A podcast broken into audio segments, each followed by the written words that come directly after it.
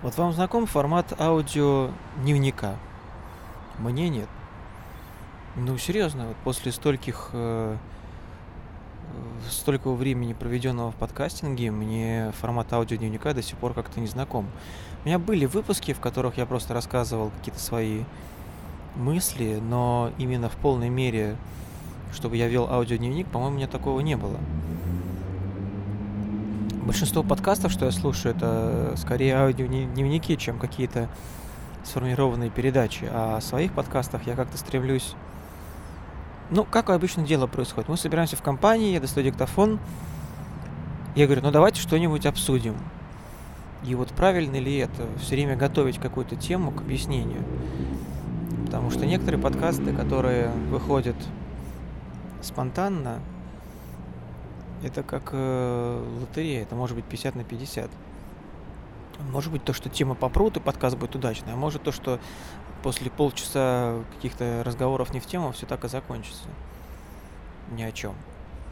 Поэтому это такой формат, он достаточно рисковый, а когда ты готовишь тему, то тоже очень важно не потерять эффект живости, потому что может быть э, так, что информация будет восприниматься как прочитанная с листка, и это будет неинтересно слушать, хотя ты долго готовился, вымерял, выбирал текст и все прочее, прочее. Вот у меня, в принципе, с собой всегда есть какое-то аудио-видео записывающее устройство, будь то телефон, диктофон, как сейчас, или я сейчас начал с собой таскать маленький старенький фотоаппарат. Все время хочется быть наготове записывать что-то, но вот пока что я сам для себя, для себя не определился, что я хочу. Точнее, не что, а как. Да или, скорее всего, что, да, что я хочу рассказывать.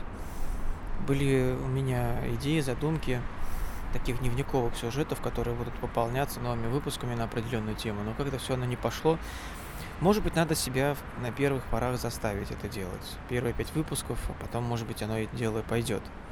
Но, в общем, надо пробовать. Надо пробовать. И вот сейчас как раз одна из таких попыток. Я с утра был, точнее, должен был пойти на обследование к врачу.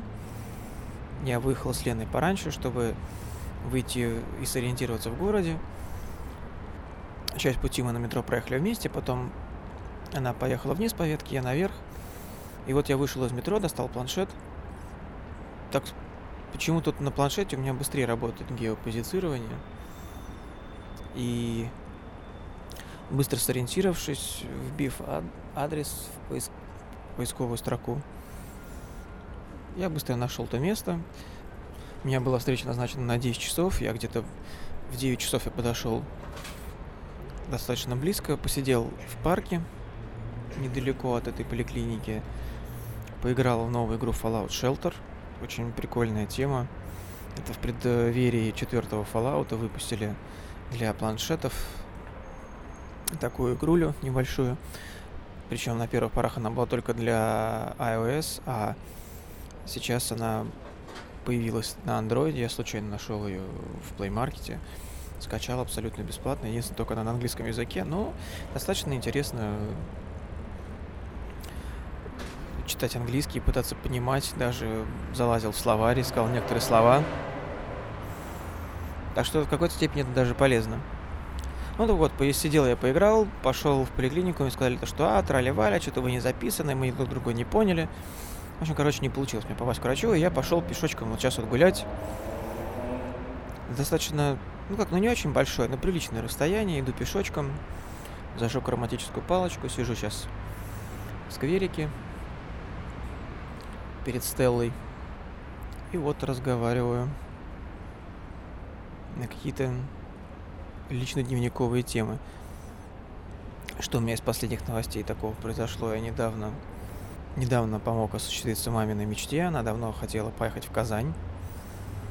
И она сама мне призналась, то, что она компанейский человек. То есть она не может как-то вот сама собраться и пойти. Ей нужна компания.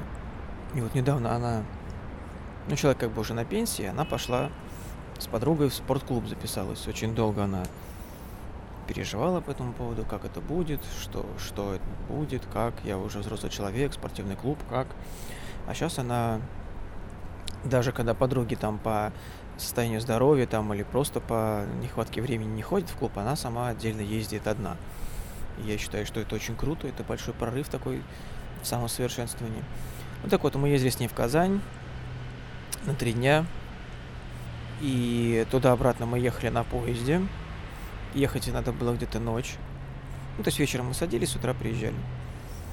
И туда мы ехали на поезд, на поезде как бы обычном купе, а обратно мы ехали на фирменном купе. Как бы искали плацкарт попроще что-нибудь, но так случилось, что остались только купе. И туда мы ехали, ну, в обычном поезде, но там все было новенькое, чистенькое, все такое приятное.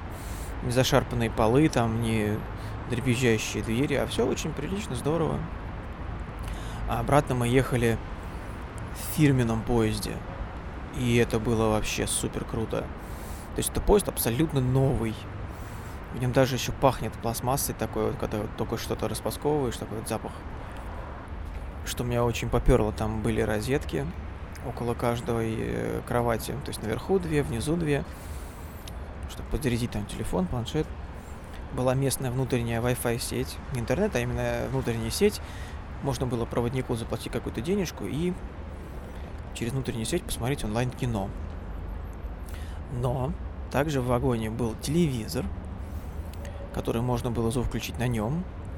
А помимо этого э, было по два аудиоразъема около каждого места. Одно из них транслировало музыку, а второе транслировало звук с телевизора. Ну и когда мы только сели, там показывали какой-то остросюжетный русский супер, там, я не знаю, какой-то боевик. В общем, какая-то фигня. В общем, крупным планом водка, распутные бабы, в общем, все как любят наши современные производители масс-медиа культуры телевизионной.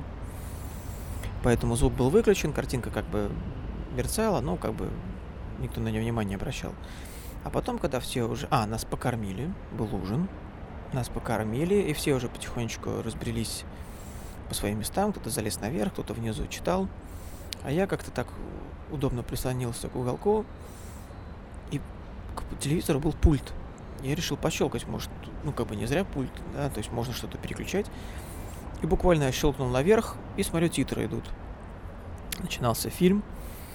Я быстренько достал из рюкзака наушники, подключил их к выходу для телевизора,